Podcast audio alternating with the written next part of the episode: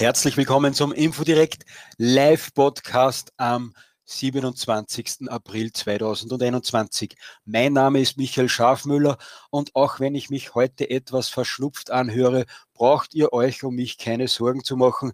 Ich habe nur einen Heuschnupfen und nicht Corona. Trotzdem bin ich etwas angeschlagen und deshalb bin ich heute doppelt froh, wieder einen Studiogast bei uns zu begrüßen.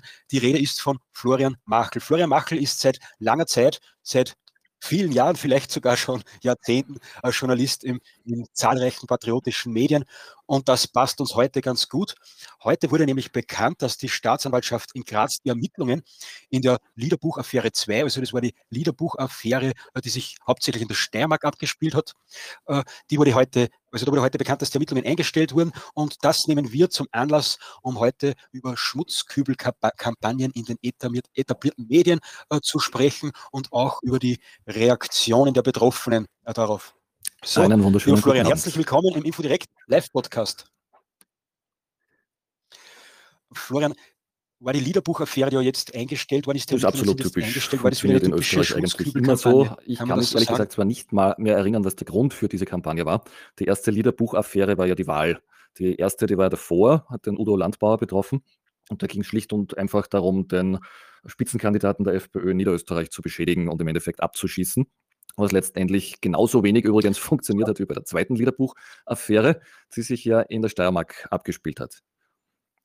Genau, die erste Liederbuchaffäre habe ich vorher gerade noch nachgelesen. Die Ereignisse überschlagen sich ja die letzten paar Jahre richtig. Da verliert man den Überblick. Da habe ich auch ein Problem, dass die Regierungsbüros noch nicht einmal richtig eingerichtet waren und dann ist schon ein, ein richtiger Sturm darüber hinweggezogen. Aber wie du gesagt hast, rausgekommen ist auch dort nichts. Udo Landbauer ist jetzt wieder ganz normal in seine politischen Funktionen. Und vor allem die erste Liederbuch-Affäre, die war ja besonders perfide meines Erachtens, weil der eigentliche Verantwortliche für ein Druckwerk, ich weiß es nicht, das hätte sechs Jahre oder 16 Jahre alt sein sollen, auf jeden Fall, es hätte sich absolut nicht ausgehen können, dass der irgendwie dieses Buch geschrieben hat. Ja, das, war, das hat man damals nach ein paar Tagen gemerkt, dass das nicht ganz so rund läuft, wie es die Medien vorgestellt haben, dass da einiges äh, daran äh, doch etwas zumindest konstruiert war. Und ich kann mich auch noch gut daran erinnern, dass dieser Liederbuch-Skandal ein paar Anlaufschwierigkeiten gehabt hat, weil zuvor hätte man andere Lieder schon im Falter, hat es seine Bahnen gezogen und plötzlich war es dann in aller Munde. Ja, das wird schon bestellt werden. Also die Journalisten des Establishments in Österreich mögen sich ja alle sehr gerne, schreiben auch sehr gerne voneinander ab. Und wenn der Richtige beginnt, das ist natürlich der Falter mit dem Herrn Klenk äh, ganz toll oder der ORF zum Beispiel, dann müssen alle anderen nachziehen. Das ist einmal ganz klar. Ähm, diese Sachen sind natürlich sehr ähnlich, also die erste und zweite Liederbuchaffäre dahingehend, dass man zum einen die FPÖ beschädigen wollte und zum anderen die FPÖ natürlich immer auf dem falschen Fuß erwischt hat. Diese Partei ist ja scheinbar überhaupt nicht fähig, sich selbst zu verteidigen und sie ist auch nicht fähig, um, die einfachsten Maßnahmen zu ergreifen, was jetzt Schadensbegrenzung betrifft. Meines Erachtens hätte ja in jedem Fall zuerst einmal der Parteichef hergehen müssen und den Betroffenen fragen, wie schaut's aus? Hast du da irgendwas damit zu tun? Erklär mal das Ganze und wie gehen wir damit um? Wir nicht-FPÖ-Mitglieder, sage ich jetzt mal, kommen von außen immer zum Eindruck, dass die erste Reaktion der FPÖ ist, oh mein Gott, irgendjemand schießt uns an. Äh, was ist die erste Reaktion? Wir distanzieren uns. Wir distanzieren uns von der Person, die angeschossen worden ist, von der Sache und überhaupt eigentlich am besten von uns selbst. Aber es wird nicht versucht, da jetzt einmal darauf einzugehen und zu schauen, stimmen eigentlich diese Vorwürfe? Ich glaube, bei der Liederbuchaffäre 2, die eben heute äh, die Ermittlungen eingestellt wurden, äh, hat es schon besser geklappt, weil der Wolfgang Zanger, der da hauptsächlich betroffen war, äh, ja nicht zurückgetreten ist. Und da war das mit den Distanzierungen, glaube ich, auch nicht so schlimm, sondern eher äh, das Gegenteil, dass man da äh, alle Karten offen am Tisch gelegt hat. Äh, ja, vielleicht erzähle ich die Geschichte noch kurz, bevor wir dann auf andere Geschichten vielleicht auch kommen, so wie das Rattengedicht. Aber ich habe damals, wie die Liederbuchaffäre in der Steiermark aufgekommen gekommen ist, äh, einen Tipp bekommen, dass die Kronenzeitung angeblich die Strophen äh, dieses endlos langen Liedes äh, irgendwie manipuliert hätte. Und ich war mir da nicht ganz sicher, weil ich selbst das Liederbuch nicht besitze. Und habe mir gedacht, da frage jetzt lieber nochmal nach, was die Redakteurin der Kronenzeitung dazu sagt. Und bei der Kronenzeitung ist gar nicht so leicht, jemanden Zuständigen zu erreichen. Jetzt äh, habe ich über alle möglichen Kanäle versucht, die Redakteurin zu erreichen und habe sie dann in Urlaub in Spanien erreicht, was mir etwas unangenehm war, weil im Urlaub, also ich bin jedem Menschen mal einen Urlaub äh, vergönnt und dass es dann mit dem Belästigen müssen, war mir etwas unangenehm. Aber es hat sie trotzdem ausgezahlt, dass sie ihren Urlaub kurz unterbrochen hat und dass ich angerufen habe, weil wir haben dann festgestellt, dass sie zwar äh, sehr einseitig über die ganze Sache berichtet hat, aber keinesfalls äh, jetzt da die Strophen manipuliert hat. Und da bin ich sehr froh, dass wir das herausgefunden haben, weil sonst hätten wir einerseits äh, Fake News verbreitet und zweitens wahrscheinlich eine Mords, eine Klage am Hals gehabt, äh, wenn wir da was Falsches verbreiten. Sie hat aber ganz was Spannendes dann auch erzählt, nämlich, dass ihr das mit dem Liederbuch irgendwie zugesteckt wurde und sie hat dann den Wolfgang äh, Zanger angerufen und gefragt, was da dran ist. Also das ist der FPÖ-Nationalratsabgeordneter und hat gefragt, ob er das Buch wirklich besitzt. Und laut Krone-Redaktion und sie hat sich logischerweise gedacht, von denen höre ich nie wieder etwas, aber eine Viertelstunde später hat zu ihrer Überraschung angeblich das Telefon äh, geläutet und der Herr von der FPÖ war wieder dran und hat gesagt, ja, er hat das Buch, er hat das wahrscheinlich von dieser Burschenschaft bekommen, weil dort war jemand von dieser Burschenschaft und, und, und. und äh, hat also die Karten dann gleich ganz offen am Tisch mhm. gelegt und somit wahrscheinlich selbst belastet und selbst zum Ziel der staatsanwaltschaftlichen Ermittlungen gemacht. Ja gut, es gibt immer wieder Spezialisten, die ohne Not sich natürlich irgendwo hineinreiten. Auf der anderen Seite muss man natürlich schon sagen, wenn ich irgendwo ein Buch habe in einem Regal, dann bin ich dadurch ja nicht ein Verbrecher. Also da geht es ja teilweise wirklich in die Richtung der Bücherverbrennungen, die von vielen Linken jetzt auch gefordert werden. Also die ja mittlerweile Verurteilungen von völlig unbescholtenen Menschen fordern, nur weil sie irgendein altes Buch zu Hause haben. Das ist ja per se jetzt überhaupt kein Problem. Ich glaube ja, dass dieser Umstand auch letztendlich zum völligen Freispruch geführt hat, wie ich nachgelesen habe weil die Staatsanwaltschaft ja festgehalten hat, sie können überhaupt nicht nachweisen, ob dieses Buch jemals in Gebrauch war, ob es jemandem ähm, präsentiert wurde, ob daraus vorgelesen, vorgetragen, vorgesungen wurde. Das konnte man alles nicht belegen. Das heißt, an sich hätte man ja diese Untersuchung schon sofort einstellen können. Es ist ja kein Tatbestand. Das, das stimmt, und da muss man, weil wir die FPÖ immer wieder kritisieren dafür, dass sie sich voreilig distanziert, da war der Wolfgang Zanger äh, anscheinend doch kämpferisch und sagt, da ist gar nichts dabei, dass ich das Buch, aber das kann ich. Das ja, da muss ich schon ein wenig ja, Einspruch erheben. Äh, ja, selbst vielleicht schon. Das Problem war aber, dass äh, in der Schadensbegrenzung wieder die üblichen Fehler gemacht wurden, weil eine vernünftige Argumentation habe ich rund um den Zeitpunkt dieses angeblichen Skandals nie wahrgenommen. Weil eigentlich muss man trotzdem einmal erwarten, dass ich als Partei sage, das ist ein kompletter Sturm im Wasserglas, da geht es um gar nichts, ihr wollt uns nur anpatzen und ich muss meine Argumente hielen, nämlich auch von der Volkspartei. Soweit ich weiß, war es auch im Liederbuch des MKV, wurde mir damals vielfach zugetragen. Ich habe das auch online einmal recherchiert, dürfte stimmen. Äh, und nicht Volkspartei in einem Buch, sondern der MKV ist also eine Studentenverbindung im Vorfeld ja, der ÖVP. Diese ganzen Bünde der ÖVP und so sind natürlich völlig unabhängig oder auch nicht und Vorfeldorganisationen. Auf das will ich jetzt gar nicht eingehen, das weiß eh jeder gelernte Österreicher, was der MKV und der CV ist. Ja, aus rechtlichen Gründen ist mir das wichtig. Natürlich, natürlich, ja. Das wäre aber ein lustiger Prozess, wenn sich die ÖVP per Gericht vom MKV distanziert. Da hätten wir auch einmal was erreicht. Ja, was ich sagen wollte, offensichtlich ja überhaupt nicht verhetzend oder im nationalsozialistischen Kontext, wie vorgeworfen wurde, sondern es war ein Schmähgedicht. Wenn man es aus der Zeit heraus betrachtet, wo es entstanden ist, dann war das angeblich, soweit habe ich es recherchiert, dazu gedacht, um eben den Nationalsozialismus zu verunglimpfen, um die Nazis zu beleidigen, um einfach dieses ganze Gedankengut lächerlich zu machen. Also eigentlich hätte dieses Gedicht ja einen völlig konträren Zweck gehabt, als man dann vorgeworfen hat. Und das erwarte ich eben in der Verteidigungsfähigkeit einer Partei. Ich schaue mir den Sachverhalt an, ich recherchiere und dann sage ich ganz genau, was der Punkt ist. Und der Punkt ist, dass der Vorwurf einfach genau, völlig die, die paar Zeilen, die ich äh, aus diesem Lied lesen konnte, äh, da war das, glaube ich, auch eher, dass man die, die übertriebenen Deutsch, äh, die übertriebene Deutschtümelei, was vielleicht bei manchen Burschenschaften geben mag, äh, aufs Korn genommen hat und natürlich jede andere Volksgruppe auch äh, ihr Fett abbekommen hat. Das, das hätte man wahrscheinlich äh, argumentieren können, wobei der Text natürlich in einer Sprache verfasst äh, wurde, der äh, vor ein paar Jahrzehnten in Männerrunden wahrscheinlich durchaus üblich gewesen ist, aber heute halt äh, nicht mehr tragbar ja, ist in unserer Natürlich, man muss jeden Text sich immer im historischen Kontext sehen. Wann ist er entstanden? Was wurde damals damit bezweckt? Und ich denke, dass das Gericht das auch gemacht hat. Uns liegt ja die Entscheidung nicht vor. Wir können die Begründung nicht nachlesen. Und man muss wieder zwischen den Zeilen lesen, was die ganzen anderen Medien dazu berichtet haben. Und ich gehe davon aus, dass äh, sehr wohl sich der Staatsanwalt das angeschaut hat, ob der Zweck eine Verherrlichung ist oder eigentlich ein Lächerlichmachen dieser Zeit. Die werden bei, bei diesem äh, endlos langen Lied war das wahrscheinlich ein bisschen schwieriger. Viel leichter wäre es gewesen, sich den Kontext und den Inhalt anzusehen und den auch klar äh, zu kommunizieren. Bei dem sogenannten Rattengedicht, das ja der ehemalige Vizebürgermeister von Braunau verfasst hat, das hat wahrscheinlich viel erspart, das hat natürlich keiner gemacht und jeder hat sich sofort in den Staub geworfen und sich distanziert.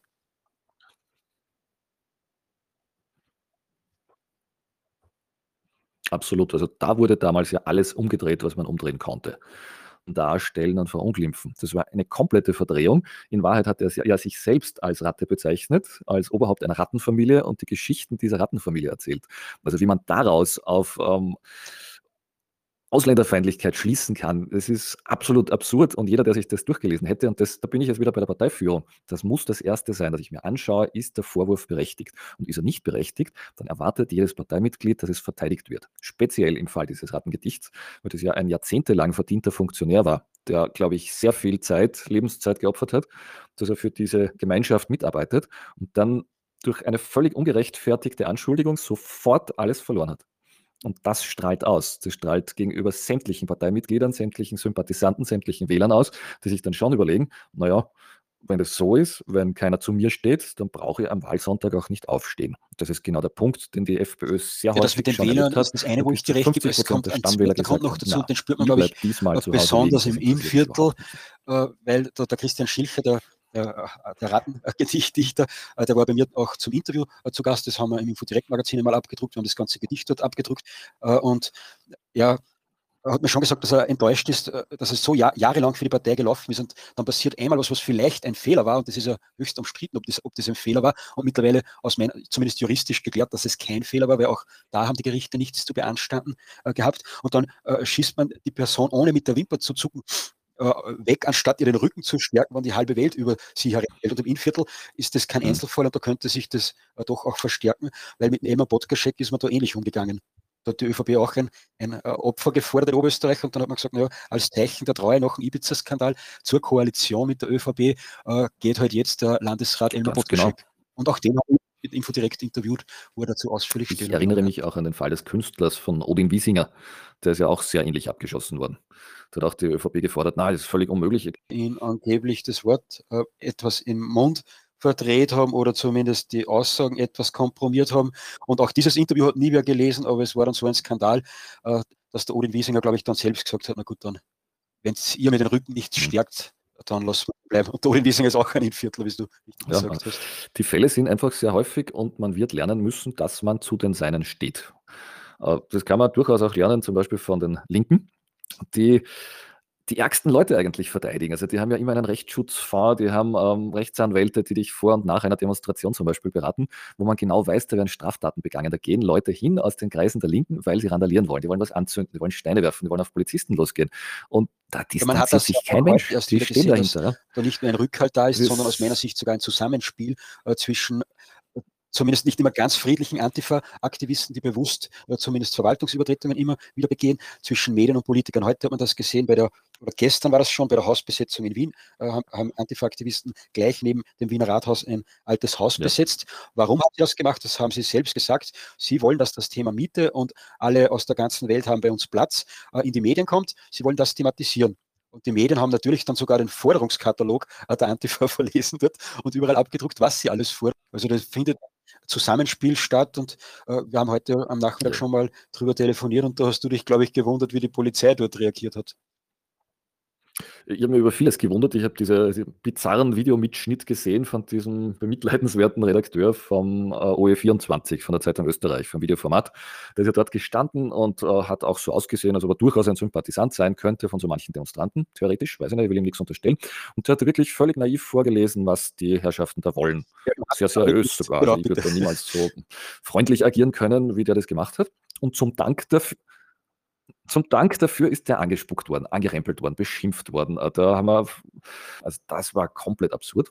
Zum einen, äh, diese Linken kennen da überhaupt keine Gnade, die gehen auf alles und jedes los. Es ist ja, glaube ich, heute auch verhandelt worden in Deutschland. Ich habe das Ergebnis leider nicht mitbekommen. Ein Fall vor einem Jahr, wo Linksextreme auf ein ZDF-Team losgegangen sind und da scheinbar auch äh, Mitglieder davon ziemlich brutal zu Boden getreten und verletzt haben. Ah, das jetzt nur am Rande dazu. Aber zurück zu der Geschichte in Wien. Die Polizei war auch völlig bizarr in der ganzen Sache. Also ich weiß nicht, dass man da unterrichtet in Wien. Da war ein Wohnhaus, das sollte geräumt werden. Irgendjemand wird ja die Polizei gerufen haben. Ich vermute mal zum Beispiel der Eigentümer. Äh, der hätte Ah, das ist lustig, ja. Die Stadt Wien hat zu ihren eigenen Gebäuden keinen Schlüssel, kann ich mir nicht vorstellen. Aber scheinbar war es so. Also was machen wir? Ein uraltes Gründerzeithaus mit einer wunderschön verzierten, geschnitzten Tür, mit schmiedeeisernen Einlagen beim Fenster und und und. Da könnte man ja mal mit allem, was man findet, dagegen schlagen. Ne? Mit Rammen und am besten hätte man noch Handgranaten dagegen geworfen, habe ich das Gefühl gehabt. Also die haben sich ausgetobt, eine Viertelstunde lang an der Tür, bis da nichts mehr davon übrig geblieben ist und dann haben sie noch reingesägt ins Holz. Und dann sind, was ja taktisch auch ein Wahnsinn ist, randalieren wollte. Aber der Einsatz war unglaublich. In Berlin weiß man das von den Hausbesetzer-Szenen, dass die äh, teilweise Sprengfallen und, und was weiß ich, was da ist, eingebaut haben oder zumindest, äh, wo dann äh, ein Mauerteil herunterschlägt oder so. Da, da, bringt man die Polizisten in Lebensgefahr, äh, wenn man die einzeln da eintreten lässt. Aber von Nehammer hat man dazu ja überhaupt kein Wort gehört. Dass, für den sind immer nur die, die Demonstranten gefährlich, die ganz friedlich kurz Fuß weg äh, äh, skandieren. Ich habe ja auf Info direkt gelesen, da gab es eine Aktion der identitären Bewegung offensichtlich in Wien. Und zwar haben sie da eine schreckliche Untat begangen. Sie haben eine Leiter an eine Wand gelehnt, sind da hochgeklettert, haben eine Fahne abgenommen, die ganz sauber zusammengerollt abgelegt und ihre eigene Fahne reingesteckt. Ich glaube, das war die ÖVP-Zentrale genau. oder so. Ne? Und das war für den Herrn Nehammer eine unglaubliche Frechheit und ein Terrorangriff und ein Angriff auf die Zentrale und die Demokratie ist in Gefahr. Ne? Das muss man mal vergleichen. Also bei einer völlig harmlosen Aktion, wo alle Beteiligten nach fünf Minuten wieder weg waren und überhaupt kein genau, Schaden das bei der ÖVP-Parteizentrale haben sie schwerer Angriff und die Polizei hat das gerade abwenden können, sonst wären die in die Parteizentrale eingedrungen. Das hat damals der ÖVP Wien Generalsekretär verbreiten lassen und die ÖVP ist ja eh Weltmeister in Erfinden von schrecklichen Stürmungen. Wir erinnern uns an die angebliche Stürmung des Parlaments, die nie stattgefunden hat und auch die Stürmung eines Versicherungsgebäudes dürfte auch sehr frei interpretiert zumindest sein. Da haben wir bei Info direkt auch ein Interview mit einem veröffentlicht, der da dabei war und der gesagt hat, sie wollten halt aus einem Polizeikessel raus und haben da geschaut, ob sie über die Tiefgarage auf die andere Straßenseite dann kommen. Und für Nähe haben wir von Wärmebildkameras zur Verfügung gestellt bekommen, dass das dann ganz schrecklich alles aussieht. Sonst hätten sie es selbst gezeichnet. Das ist ja doch ganz egal bei dieser ÖVP. Das Message Control alles und äh, die Situation, die du da erzählst, die ist ja von Anfang bis zum Ende geplant gewesen. Also, dass man die Demonstranten, die am Rückweg waren von dieser großen Veranstaltung, die eigentlich von der FPÖ war, vom Kickel, von dieser Rede, da mussten eben Zehntausende Menschen wieder weg. Das hat man ja vorher gewusst und man hat ungefähr gewusst, wo die meisten Autos stehen, wahrscheinlich im Bereich vom Bahnhof, äh, ja, und dann hat man halt einfach diesen Weg abgesperrt. Ne? Und wenn man schon eins sagen muss, infolge dieser Aktion der ÖVP oder der Polizei, die in dem Fall, äh, den das am meisten betroffen hat, aber hier hat man schon tagelang gesehen, dass aufgearbeitet wurde, dass Videos gesammelt wurden, dass Argumente gesammelt wurden und dass sehr wohl eigentlich erstmalig in meiner Wahrnehmung da mal ordentlich gegengeschossen wurde da hat man sich ja mal nicht alles gefallen lassen. Also aus meiner Sicht könnte das wirklich mit der Handschrift von Herbert Kickel und seinem Team äh, zu tun haben, die ja im Parlament äh, aus meiner Sicht recht eine gute Arbeit äh, leisten, zumindest großteils. Und man muss auch betonen, der Herbert Kickel, mir ist nicht bekannt, dass sich der irgendeinmal irgendwo grundlos distanziert hätte. Er wurde ja äh, endlos lang auch als Innenminister angegriffen, weil er beim ersten Kongress Verteidiger Europas im Jahr 2016 als Redner teilgenommen hat. Das werfen sie ihn ja heute noch vor. Äh, und das war ein wirklich starker Angriff und da habe ich immer gesagt, das war ein Kongress der normalen Leute. Wir könnten mehr oder weniger draußen gehen. Und da merkt man schon wieder einen anderen Zugang. Und ich glaube, also bei Infodirekt sagen wir immer, wer sich distanziert, hat nichts kapiert. Äh, und da vorher noch kommt, welch ein Typ bin ich? Äh, und dann kommt es erst zu Überlegungen wie Distanzierungen oder eben auch gar nicht mehr, weil man da schon so drinnen ist. Und bevor ich das jetzt noch komplizierter mache, äh, ein konkretes Beispiel vielleicht dazu. Äh, ja, machen wir es so. Das, das, passt gut zur Schmutzkübelkampagne. Äh, wie das Ibiza-Video aufgekommen ist, äh, hat sich der Strache auch ganz schnell von sich selbst distanziert, wobei man da auch nicht gewusst hat, was da genau drinnen ist. Jetzt weiß man, dass das nicht so arg war, wie uns die Medien das weiß machen hätten wollen, aber die Distanzierung war halt da und dann gibt es halt auch kein Zurück mehr. Das trifft auch auf diesen Fall zu. Und weil ich vorhin den Charakter angesprochen habe, möchte ich jetzt, es gibt immer ein paar Politiker, denen ist es wichtig, also uns Menschen ist es, glaube ich, allen wichtig, dass wir anderen Menschen gefallen. Und einige Menschen legen halt Wert darauf, dass sie vom politischen Gegner geliebt werden. Und dazu möchte ich einen Ausschnitt aus einer Pressekonferenz äh, abspielen, jetzt die nach der Ibiza äh, Videoveröffentlichung stattgefunden hat. Und da bedankt sich jetzt Norbert Hofer bei allen Medien, aber explizit beim Falter für die faire Berichterstattung äh, rund um den Ibiza-Skandal. Ich spiele jetzt kurz den Originalton von der Pressekonferenz von der FPÖ ab.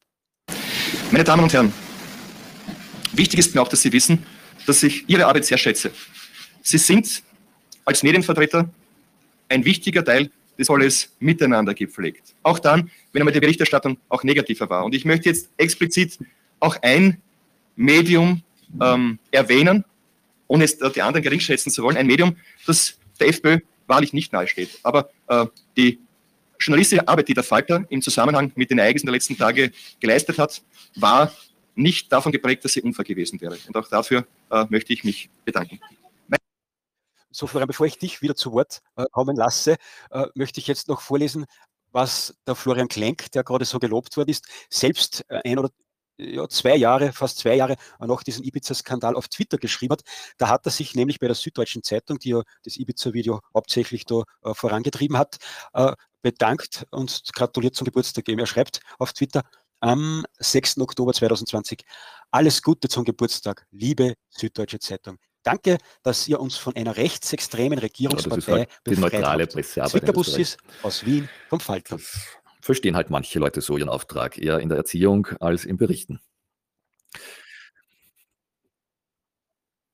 Ja, da habe ich sogar Verständnis dafür, wenn das der Florian Klenk vom Falter macht, äh, dass ich mich aber äh, dafür bedanke, wenn mich er, mich und die gesamte Partei und alle Rechtsparteien in Europa mehr oder weniger durch den Kakao zieht. Äh, das hat schon nochmal eine andere Qualität, würde ich sagen, zeigt halt viel, da gibt es Politiker, die, denen ist es ganz viel wert, dass sie von Florian Klenk vielleicht einmal gelobt werden, dass sie in der Kronenzeitung mal gut vorkommen oder dass sie vielleicht äh, von der Wirtschaftskammer, die was ja, ja das ist ja doch, weil sie mitspielen wollen. Sie möchten so dabei sein beim das Establishment. Das ist so fein. Da kann man dann auf Partys gehen, dann Sekt schlürfen und Ideologie ist ja gar nicht so wichtig, wenn man da mitspielen kann. So kriegt man alle paar Monate einen Preis und ist bei jedem Fest dabei. Und darum, ich glaube, da müsste man ansetzen, damit das Distanzieren endlich aufhört, weil solange man äh, diese diesen Durst dann auch hat, äh, dem politischen Gegner zu gefallen, äh, wird es da nie eine, eine rationale Aufarbeitung äh, von irgendwelchen Problemfeldern geben. Man das weiß bei manchen Protagonisten ja auch überhaupt nicht, ob sie nicht vielleicht am Ende des Tages in den gleichen Vereinen sitzen wie der politische Gegner. Da gibt es ja auch verschiedene Erzählungen und Gerüchte dazu. Wird wahrscheinlich früher oder später auch aufkommen. Vielleicht einen kleinen Themenwechsel, wenn ich dir den antun kann. Ist, ist nicht ein kompletter Themenwechsel, aber ich glaube, dass dieses Ibiza und die Ibiza-Affäre wichtig wäre für diese gesamte Distanziererei. Ähm, ich hatte schon das Gefühl, dass in den letzten Jahren, speziell wo der Strache noch Parteichef war bei der FPÖ, und das war eine sehr lange Zeit, dass da diese Distanziererei eigentlich begonnen hat und zum Höhepunkt gefunden hat. Wir haben es aber eigentlich als Beobachter nie wirklich verstanden, warum das so ist. Äh, der Höhepunkt war meines Erachtens im Grunde genommen die fast Zerstörung der identitären Bewegung. Man muss es so sagen. Man hat sich da wirklich, um in die Regierung zu kommen, um mitregieren zu dürfen, um eben auch mit dabei zu sein, um in den Medien nicht schlecht dazustehen, von allem distanziert, was es angeblich irgendwie zu rechts wäre. Und natürlich waren die Identitären fürchterlich rechts. Vielleicht hat man sie auch als Konkurrenz gesehen. Ähm, verstehe ich auch zum Teil, weil ich glaube, es hat Zeiten gegeben, wo, wenn sie sich zu einer Wahl gestellt hätten, wären sie wahrscheinlich vom Stand äh, ins Parlament gekommen. Das glaube ich auf jeden Fall. Nach aber dieser ständigen Dämonisierung, wo in jeder Zeitung gestanden ist, die sind so böse, die sind so schlecht, die sind so rechts, äh, war waren die Identitären irgendwann mal vernichtet in der öffentlichen Meinung. Weil wenn jeder sagt, dass die so schlecht und so rechts und so böse sind, dann muss es ja stimmen. Und das Problem war, dass es jeder gesagt hat. Es hat auch der Herr Strache gesagt und es haben auch andere in der FPÖ gesagt. Ich glaube, der Herr Hofer hat es auch relativ häufig wiederholt und wiederholt es wahrscheinlich bis heute ganz gerne. Ähm, also das war ganz eine schlimme Sache. Und warum das so eskaliert ist damals, das weiß keiner. Es gibt schon die Vermutung, dass der gute Herr Strache vielleicht vorher schon wusste, dass das Ibiza auf ihn zukommt. Und wenn das so ist, Mittlerweile gibt es ja dazu auch Aussagen, dass er es zumindest Wochen vorher schon gewusst hätte. Angenommen, er hätte es Jahre vorher gewusst, dann wäre er natürlich erpressbar, dann wäre er führbar. Und dann kann jeder zu ihm hingehen und sagen, du Freund, du kannst schon ein bisschen Regierung spielen, aber es gibt Grenzen und diese Grenzen sind die Identitären, die nerven uns. Die haben da ein Schiff am Mittelmeer und die machen international Schlagzeilen und die haben eine Ideologie und die stehen dazu und die distanzieren sich nicht. Darum distanzierst du dich jetzt von denen, die machen wir tot, die sind nicht salonfähig. Und wenn das zum Beispiel so wäre, dass er erpressbar war, dann kann man es zwar verstehen, diese ganze Distanzitis, aber der Punkt ist, dass es in seine Regierungszeit und in seine Zeit als Parteichef hineinfällt, dass man sich jetzt nicht nur speziell von den Identitären distanziert hat, ständig, sondern eigentlich von der gesamten patriotischen Zivilgesellschaft, von patriotischen Jugendlichen, die etwas machen wollten. Ich hatte sogar das Gefühl, teilweise von der eigenen Parteijugend. Hauptsache, man kommt irgendwo im Establishment in der Mitte an oder aber. Da bin ich froh, dass ich da jetzt widersprechen kann, so entsteht da eine Diskussion. Äh, also ich glaube schon, dass Strache unter Druck gesetzt worden, ist, äh, damit er sich distanziert von der identitären Bewegung oder anderen Gruppen, aber nicht aufgrund des Ibiza-Videos, also nicht mit dem Ibiza-Video erpresst wurde, sondern einfach äh, mit der ganz normalen Aussage, lieber Heinz, da müssen wir was machen, weil sonst ist die Regierungsarbeit gefährdet. Das belastet das Regierungsklima und das geht nicht. Und ich glaube, dass das reicht, das sieht man in zahlreichen anderen Fällen, äh, dass wenn die ÖVP sagt, so nicht, dann hört das der Regierungspartner dann doch äh, mit sehr offenen Ohren und weiß, was er zu tun hat. Das sieht man jetzt bei den Grünen auch. Die lassen sich auch sehr viel und noch mehr gefallen, als sich die FPÖ gefallen lassen hat. Dass Strache das Ibiza-Video vor allen anderen gewusst hat, dass da was kommt, das ist mir auch vor kurzem erzählt worden. Er hat halt leider verabsäumt, dass er da irgendjemandem etwas davon erzählt und dass man sich eine Gegenstrategie überlegt. Das war beim Ibiza-Video wahrscheinlich äh, der größte äh, Fehler. Und bei einem gebe ich recht, dass das mit Identitären, das war sicherlich einer von den Höhe, Höhepunkten, was das Distanzieren betroffen hat. Aber leider, wie es halt beim Distanzieren ist, nicht der Schlusspunkt. Und für mich war klar, dass für uns äh, alternativen Medien, aber auch für die patriotische Zivilgesellschaft es ganz, ganz schwer werden wird, wenn die Regierung noch länger besteht, äh, wie eben gegen Menschen aus den eigenen Reihen geschossen worden ist, nämlich beispielsweise äh, gegen Christian Schilcher, äh, wie da mit ihm umgegangen wurde, wie er das, wie das Rattengedicht aufgekommen ist. Da war für mich klar, das geht nicht mehr lang. Die ÖVP heute jetzt die FPÖ so viel Stöckchen hin, wo es drüber springen muss, die schmeißt sie jetzt bald einmal. Und das war ja dann auch mit Ibiza der Fall. Was mich bei der Distanziererei oft auch stört, ist, dass man die Argumentation des politischen Gegners übernimmt das war auch bei dieser ganzen Sache von der identitären Bewegung damals der Fall. Ich glaube, dass sehr viele Menschen in Österreich, egal in welchem politischen Lager sie waren, eigentlich ganz gerne mal Argumente gehört hätten. Was ist jetzt das Problem mit diesen jungen Buben? Was haben die eigentlich angestellt? Weil zu dieser Zeit hatten sie völlig vernünftige Argumente. Da war keine Aggression dabei. Sie haben immer betont, dass sie komplett gewaltfrei agieren. Also viele Beobachter haben einfach das Gefühl gehabt, da geht man auf junge Menschen los, die nichts dafür können.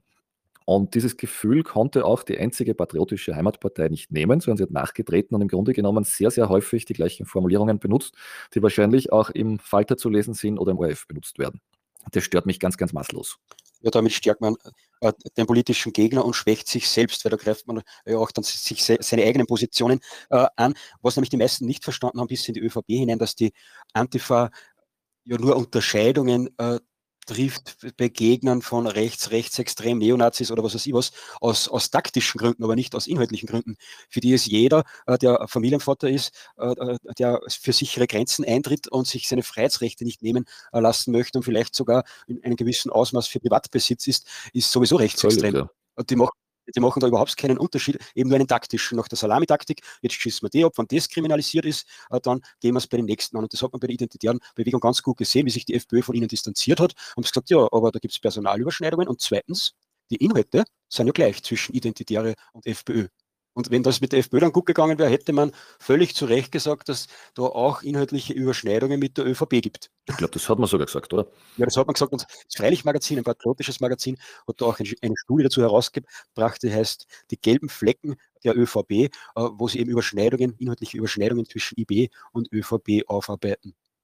Ist ja völlig logisch. Es ist, es ist ja weder links noch rechts, dass ich jetzt für sichere Grenzen eintrete. Das ist einfach der vernünftige Menschenverstand, würde ich sagen. Absolut. Ja, die Frage ist jetzt natürlich, man soll immer äh, lösungsorientiert denken und argumentieren. Was kann man allen empfehlen, die jemals in die Gefahr kommen, sich distanzieren zu müssen? Was, was sollten sie tun? Was würdest du sagen? Also es, zwei Ansätze habe ich dazu. Und der erste ist fast der einfachste. Man muss sich halt vorher überlegen, was man macht, damit man sich nachher nicht äh, distanzieren muss. Das ist aus meiner Sicht das Schlauste. Wann ich weiß, dass es vielleicht Probleme gibt, äh, dass ich, wenn ich bei einer Demonstration für die identitären Bewegung auftrete äh, und ich das politisch nicht überlebe, wenn ich mich nicht distanziere, dann gehe ich dort vielleicht einfach nicht hin, beispielsweise. Und dasselbe gilt für alle möglichen Aussagen. Wenn ich weiß, das kann ich nicht durchstehen, ist vielleicht gescheiter, wenn ich da vorher meinen Mund halte. Das ist die erste Überlegung. Und die zweite Überlegung ist mir erst vor ein paar Tagen eingefallen. Das ist eine grundlegende Charakterausrichtung, würde ich sagen. Und jetzt muss ich schauen, ob ich den Spruch zusammenbringe. Hm. So geht's. Allen gefallen wollen nur Knechte. Jedem gefallen, na falsch, jedem gefallen wollen nur Knechte. Na, ich bin einfach mit der Allergie heute schon so fertig, glaube ich. Einmal probiere es noch. Vielleicht schneide das dann raus, das endlos probieren. Allen gefallen wollen nur Knechte. Keinem gefallen wollen nur Schlechte. Den Besten zu gefallen, das ist das Rechte. Und ich glaube, das bringt es ziemlich am Punkt. Als FPÖ-Politiker, als AfD-Politiker, aber auch als grüner Politiker muss ich immer schauen, dass ich es meinen eigenen Leuten recht mache, meinen eigenen Funktionären und meinen eigenen Wählern. Den muss ich gefallen. Und dann ist es ganz egal, was in einem Standard oder in einem Falter drinnen steht, weil das lesen ja meine Funktionäre und äh, meine Wähler sowieso nicht. Und dann kann ich ganz viel entspannter damit umgehen, wenn wieder mal äh, ein paar Journalisten von Profil, von Falter und Standard anrufen, wenn ich weiß, das ist egal, was da drinnen steht.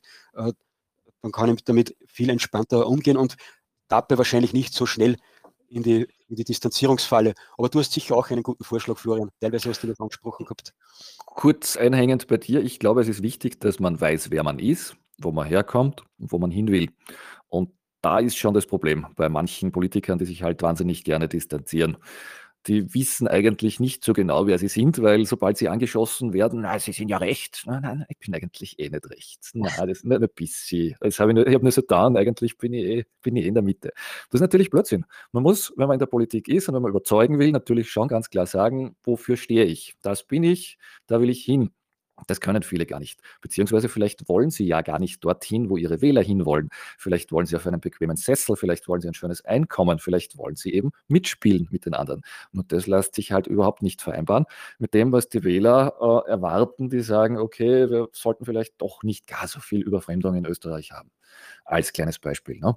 Und da muss ich dann halt schon auf Farbe bekennen und sagen, egal wer mich anschießt, egal wer was von mir will, das ist zum Beispiel ein, ein Grundpunkt, den ich immer vertrete. Da kann ich nicht sagen, naja, dann lassen wir doch die Hälfte rein. Mein Gott, sind ja arm. Das geht nicht. Entweder oder. Ich glaube, das ist auch eine, eine da hake ich kurz ein, das ist, glaube ich, auch eine Einstellungssache oder eine falsche Grundeinschätzung, die man jetzt in Wien gesehen hat bei der letzten Wahl, aber auch in Baden-Württemberg bei den Wahlen von der AfD, dass einige immer glauben, äh, man muss von möglichst vielen Menschen wählbar sein und die meisten Menschen halten sich in der Mitte auf. Darum müssen wir uns mit der ÖVP und mit Neos und sonstigen äh, äh, dann um die Wähler in der Mitte raufen. Und in Wirklichkeit ist dort das Gebiet abgegrast und hat eine Oppositionspartei aus meiner Sicht sowieso nichts verloren, sondern wir haben wahnsinnig viele Nichtwähler, äh, wir haben wahnsinnig viele Wähler, die ungültig wählen und dort sollte man mal hingehen und schauen, wie kann man diese Menschen erreichen dann hört sich der, die Selbstgeißelung auf, dass man sagt, äh, wir müssen möglichst abgewaschene Kanten haben, damit wir für möglichst viele äh, Wähler äh, wählbar sind. Das Gerade in dieser Situation trifft es nämlich besonders nicht zu, weil die AfD im Sinkflug ist und auch die äh, FPÖ sich irgendwo zwischen 10 und 15 Prozent bewegt. Aus meiner Sicht könnte man von mir aus solche Überlegungen, wenn man sie unbedingt anstellen möchte, einmal anstellen, wenn man konstant bei 20, 25 oder 30 Prozent äh, sieht. Ja, bewegt, selbst aber dann kann man nicht, nicht bei 10 oder 15. Dann wird man abgestraft vom Wähler, wenn man von so einem Weg abgeht. Es geht einfach nicht. Ähm, ich glaube, der, der grundsätzliche Denkfehler vieler ist, man buhlt um Akzeptanz in einem politischen Lager, wo man diese Akzeptanz nie haben kann. Ich kann es nicht hergehen und mich als Konservativer links geben. Ich kann nicht äh, den Falter zum Beispiel loben, wo ich weiß, das ist eine linke bis linksextreme Zeitung. Äh, weil was will ich damit? Ich kann ja nicht wirklich glauben, dass die Leute, die mich eigentlich am liebsten anspucken würden, wenn ich es freundlich formuliere, äh, dann auf einmal meine Partei wählen, nur weil ich sage, dass der Journalist gut ist von denen. Es wird nie passieren, das ist eine völlige Illusion. Und darum wird dieses Anbiedern an den politischen Gegnern nie zum Ziel führen. So wie du vorher richtig gesagt hast, ich muss einmal schauen auf meine eigenen Leute. Was wollen die? Wohin wollen die? Und die müssen sich bei mir vertreten fühlen, die müssen sich wohlfühlen. Man darf eines nicht vergessen. Die linken Medien haben in Wahrheit nur Macht, wenn man sie beachtet. Und all unsere, sage ich jetzt mal, konservativen Politiker glauben, dass sie sich fürchten müssen vor diesen linken Medien. Das ist ein völliger Blödsinn. Sie können, so wie es der Donald Trump in Amerika gezeigt hat, einfach hingehen und sagen, you're fake news, mit euch rede ich nicht. Ihr lügt sowieso immer nur, wenn ihr den Mund aufmacht. Ich brauche euch nicht. Dazu müsste ich aber auch verstehen, dass ich mit meinen eigenen Medien reden muss. Das ist wieder ein anderes Thema. Aber die eigenen Leute, die eigenen Wähler, die eigenen Funktionäre, die verachten linke Medien. Völlig. Ich kann die nicht loben. Das geht sich nicht aus.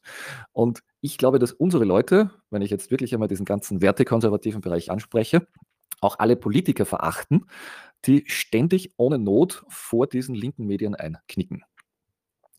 Und das ist einfach ein Fehler, den ich machen kann. Ich kann schon glauben, dass ich, wenn ich immer lieb bin und ich, ich nicht Kreide fresse, irgendwann einmal mitspielen darf im Establishment. Das darf ich sowieso nie, aber ich kann es glauben.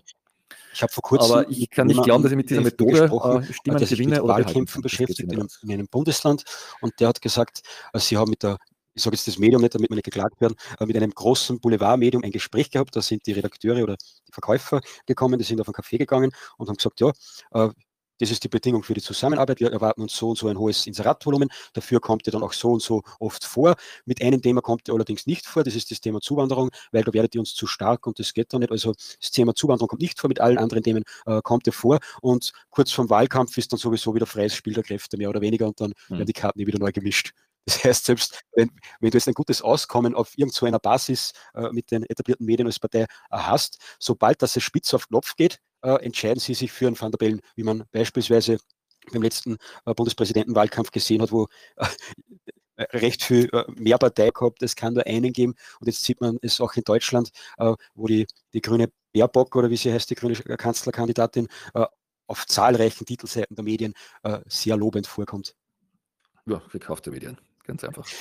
Um, ideologisch halt äh, einfach so ausgerichtet hat, wenn man, wenn man sich der Hoffnung macht, dass man, wenn man brav ist, äh, eh unterkommt, dann wird man genau dann, wenn es darauf ankommt und irgendein Skandal ausbricht oder eine entscheidende Wahl zu schlagen ist, äh, wird man dann enttäuscht. Und dann sind aber die alternativen Medien auch nicht da, um zu helfen, weil äh, Infodirekt ist sicher ein bisschen kritischer wie andere, da ist das sowieso schwierig mit Wahlkampf machen für eine Partei, aber bei anderen Medien, die muss man halt auch äh, Aber man kann sich natürlich auch einmal überlegen, wenn man eine exklusive Information hat, wem man die gibt. Man muss nicht immer zur Kronenzeitung laufen. Natürlich hat die äh, sehr attraktive Leserschaft, hat eine tolle Reichweite.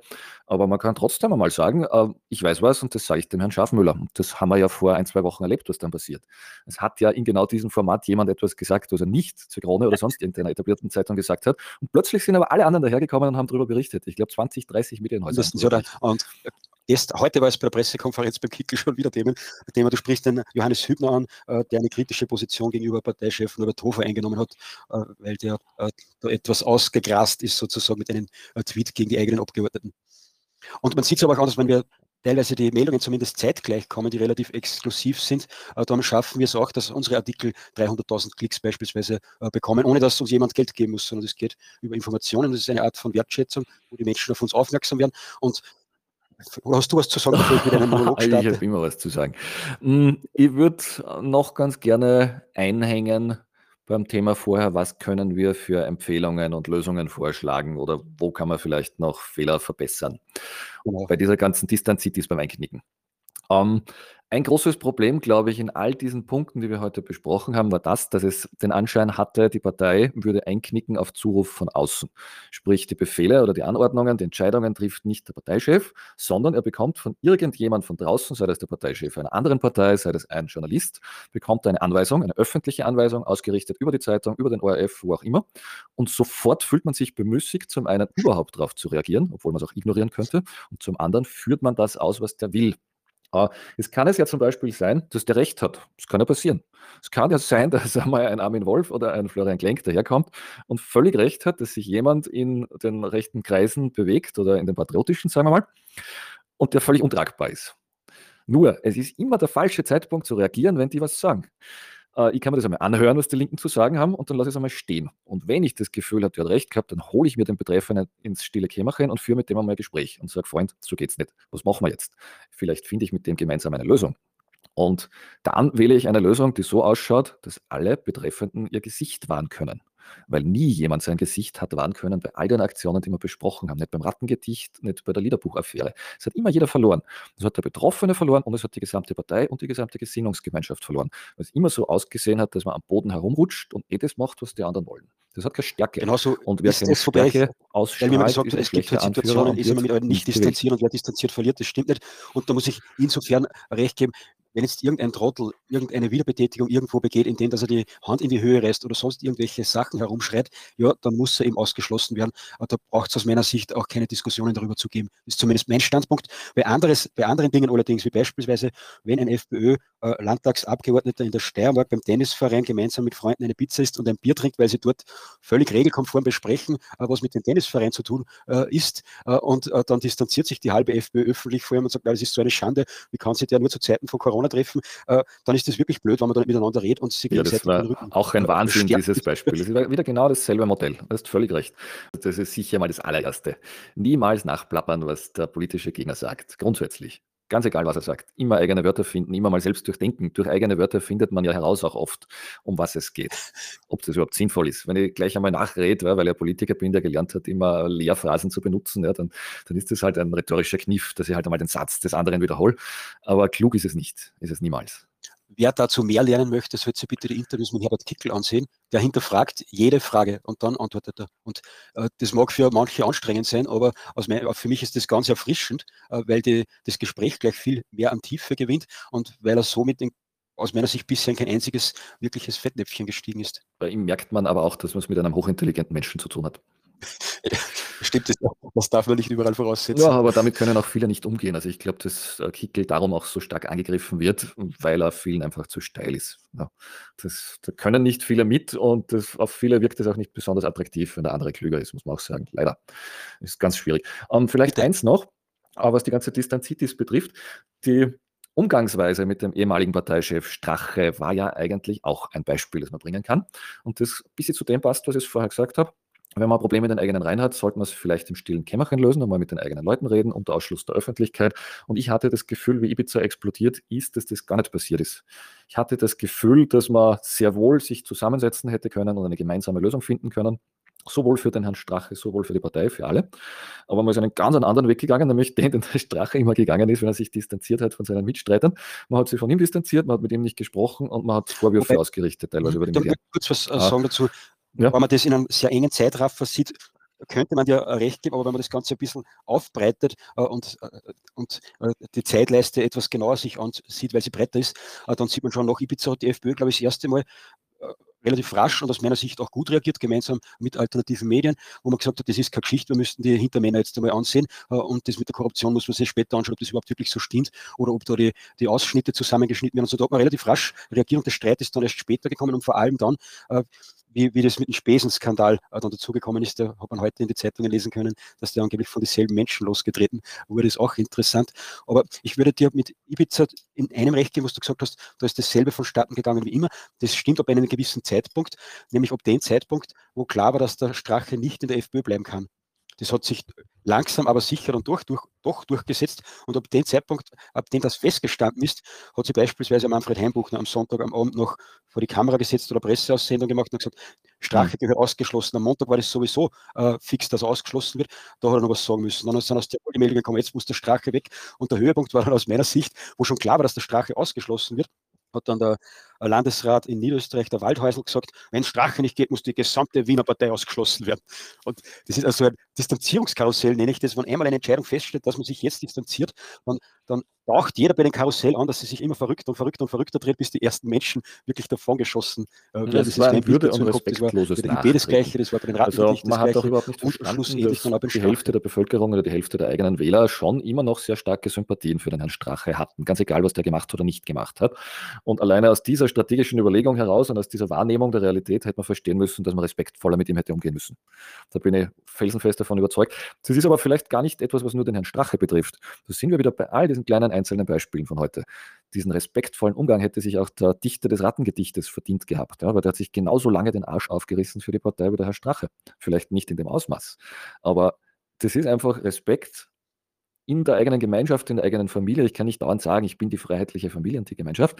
Und dann fehlt dieser Respekt in solchen Momenten. Gerade dann ist er ja wichtig, weil dann gilt er. Alles andere. Da gebe ich dir vollkommen recht. Wobei ich zur Ehrenrettung der FPÖ und die, was dabei waren, da auch sagen muss, äh, dass vom Strache der Respekt zur Partei auch sehr stark geschwunden ist und man sich da gegenseitig halt einfach nichts geschenkt hat und dann noch geglaubt hat, wenn man sich gegenseitig recht beschimpft, äh, dann werden mich die Wähler wählen und nicht den anderen und das hat dazu geführt, dass beide unwählbar und nicht das oder das berichten möchten. Und ich habe gesagt, na, da werden sie wir als patriotisches Medium nicht einmischen, es nutzt keinen, weil wenn sich zwei mit Dreck bewerfen, haben noch ja, beide Streit überhaupt keiner Lust. Ja. Ist aber sehr ähnlich jetzt beispielsweise im, im Corona-Widerstand, wo sich viele führende Protagonisten ja auch gegenseitig beflegeln und beschimpfen und überhaupt nicht verstehen selbst, dass das keinen interessiert. Es ist jedem Bürger vollkommen wurscht, ob sich die mögen oder nicht mögen gegenseitig, weil es gibt ein gemeinsames Ziel und in die Richtung muss man gehen. Das ist bei einer Partei genau dasselbe. Das sollte auch ein gemeinsames Ziel haben, das man erreichen will.